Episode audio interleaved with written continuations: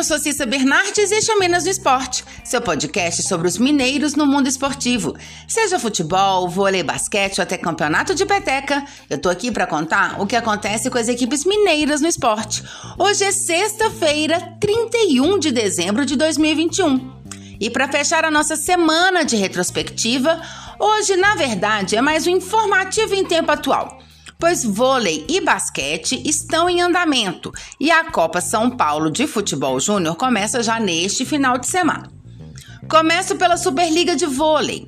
No feminino, acabou a fase de turno e os jogos voltam no dia 7 de janeiro com a primeira rodada do retorno.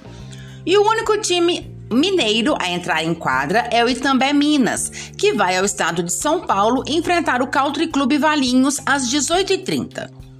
Até este recesso dos jogos para as festas do fim de ano, a tabela da Supermiga está assim.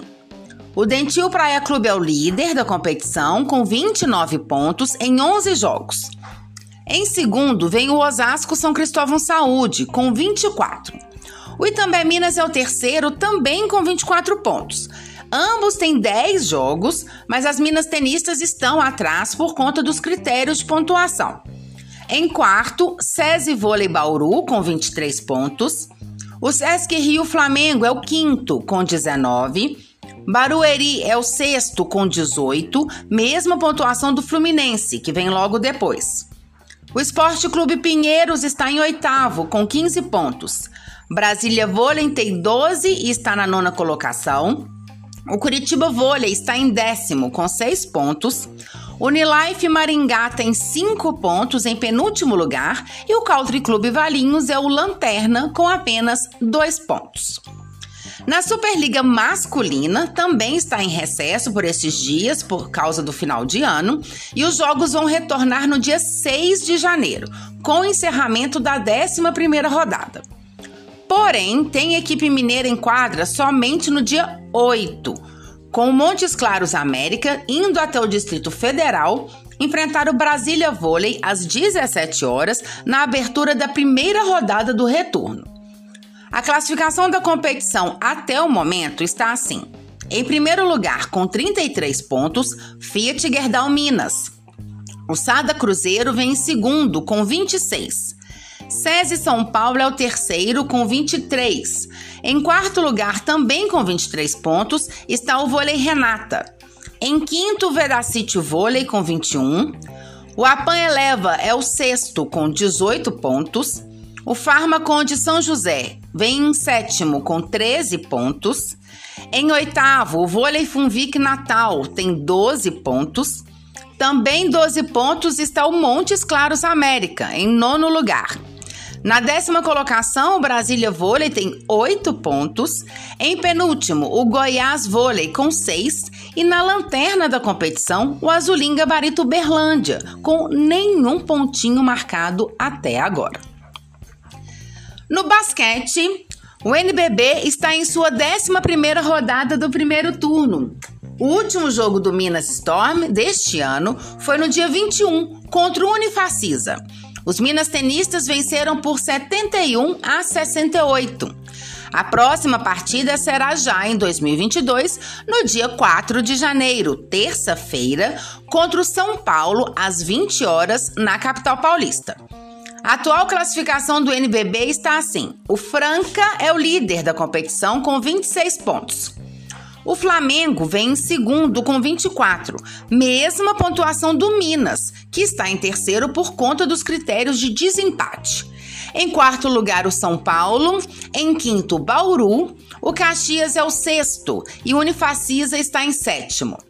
Em oitavo, o Pinheiros. Em nono, o Pato Basquete. Mogi é o décimo. Rio Claro, o décimo primeiro. E Paulistano, o décimo segundo. Em 13º lugar, o Cerrado. Em 14º, o Basquete Ceará. Corinthians é o 15º. União Corinthians em penúltimo e o Lobos Brasília está na lanterna. E a Copa São Paulo de Futebol Júnior, a Copinha, já começa neste final de semana. Pois é, os garotos vão dar início ao calendário esportivo de 2022 neste domingo, dia 2 de janeiro. Atlético, América, Cruzeiro e Serranense são os representantes mineiros na competição. O Atlético está no grupo 4, ao lado de Andirá, Desportivo Aliança e Linense. O Galo entra em campo no domingo, às 20h45, contra o Desportivo Aliança. O América está no grupo 11, junto de Falcon, São Carlos e São Carlense. O Coelho estreia na segunda-feira, dia 3, às 19h15, contra o Falcon. O Cruzeiro está no grupo 20, ao lado de Itapirense, Palmas e Retrô. O primeiro jogo do time celeste será na quarta-feira, dia 5, às 19h30, contra o Palmas.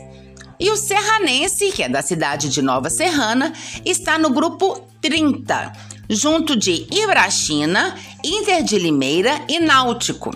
A estreia acontece na quarta-feira, dia 5, contra o Náutico, às 15 horas e 15 minutos. Bom, Fechamos então a nossa retrospectiva 2021 com direito à abertura do calendário 2022. Desejo a todos uma virada de ano incrível, um 2022 com saúde, vacina, consciência política e, claro, muito esporte. Até o ano que vem! E se você quiser saber notícias do seu time ou qualquer informação esportiva de Minas, manda mensagens, perguntas, dá um oi. Meu Twitter é arroba Bernardes e meu e-mail é cissabernardes.gmail.com. Até mais, boas festas para todos!